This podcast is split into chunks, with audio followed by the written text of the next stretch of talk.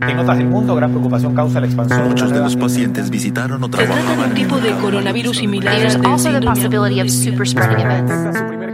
Bienvenidos a Coronavirus, lo que tienes que saber, la versión podcast del newsletter semanal de La Tercera, una producción de Crónica Estéreo. Es lunes 14 de septiembre. Europa ya lo reconoce, comenzó la segunda ola del coronavirus, a menos en ese continente. Hace dos semanas teníamos unos 350 contagios al día, el sábado estábamos por encima de los 850, pronto superaremos los 1000 contagios diarios, advirtió el canciller austríaco Sebastian Kurz, una situación que se repite en otros países del viejo continente. Lo que estamos viviendo actualmente es el inicio de la segunda ola, agregó. Todo esto coincide con las cifras reportadas en las últimas horas por la propia Organización Mundial de la Salud, que informó sobre un récord de contagios diarios a nivel nacional, 308.000. Las mayores alzas se han registrado en India, Estados Unidos y Brasil. Eso sí, la OMS transmitió también una buena noticia. Afortunadamente, el número de muertes parece mantenerse en un nivel relativamente bajo, al menos por ahora, dijo el director general del organismo Tedros Adhanom Ghebreyesus.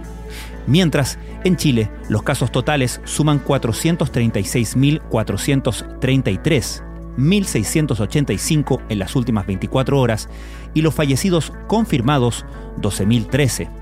En cuanto a las cifras por región, la región metropolitana se mantiene como la zona con mayor número de nuevos contagios, registrando 463 casos, seguida de Valparaíso con 191, Biobío con 189, Maule con 133 y Magallanes con 113.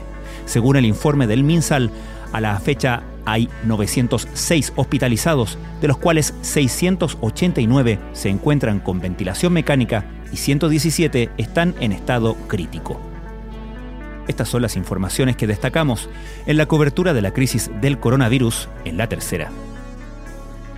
En países como España, Francia y Austria, la situación es delicada. En el caso de Francia, el sábado superó los 10.000 nuevos casos diarios de COVID-19, un récord desde el lanzamiento de los tests a gran escala.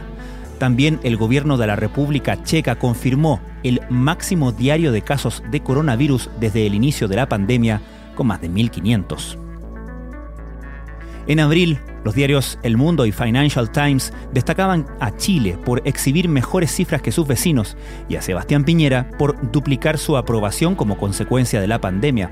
Ahora, The Economist critica la lentitud del gobierno, mientras Fola de Sao Paulo advierte de la crisis política que debilita aún más al presidente.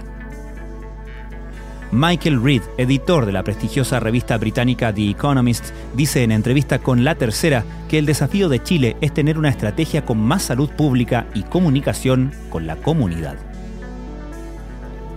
De acuerdo con el actual titular del MinSal, Enrique París, Jaime Mañalich realizó una labor encomiable en la pandemia, ya que nunca faltó un ventilador y nunca faltó una cama de cuidados intensivos. Cuatro prototipos de ventiladores mecánicos hechos en Chile quedaron certificados y se iniciaron gestiones para exportarlos a Latinoamérica. La iniciativa Un Respiro para Chile logró en seis meses desarrollar y validar estos artefactos. Uno de ellos, diseñado por la empresa DTS, está en conversaciones con Perú para realizar una transferencia tecnológica y compartir el aparato, el que fue desarrollado junto a ENAER y FAMAE.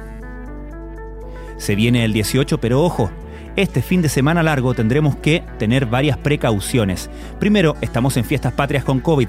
Se mantiene y tenemos que seguir cuidándonos, dijo la ministra de Desarrollo Social, Carla Rubilar, al dar una serie de consejos para las celebraciones en medio de la pandemia. El regreso a clases en el hemisferio norte ha sido complejo. Francia ha debido cerrar 32 colegios. En Inglaterra no hubo disminución en la asistencia de estudiantes. Y en España se han detectado incidencias en 53 centros educacionales.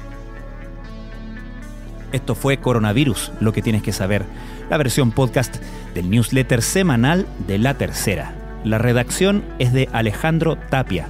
La producción de Crónica Estéreo, el podcast diario de La Tercera, que de lunes a viernes te entrega cada mañana un capítulo dedicado en profundidad y contexto a un tema de contingencia.